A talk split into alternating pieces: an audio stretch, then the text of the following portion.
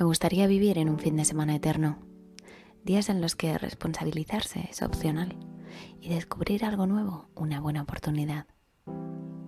Tardes en las que tanto unas cartas como un sofá manta pueden darte esa energía que te falta. Y noches en las que salir o quedarte se adapta a tu forma de ser y no a la de tengo que. Porque si en algo le envidia la semana, es que los fines de semana saben a improvisar cualquier cosa y a no mirar la hora. Contigo.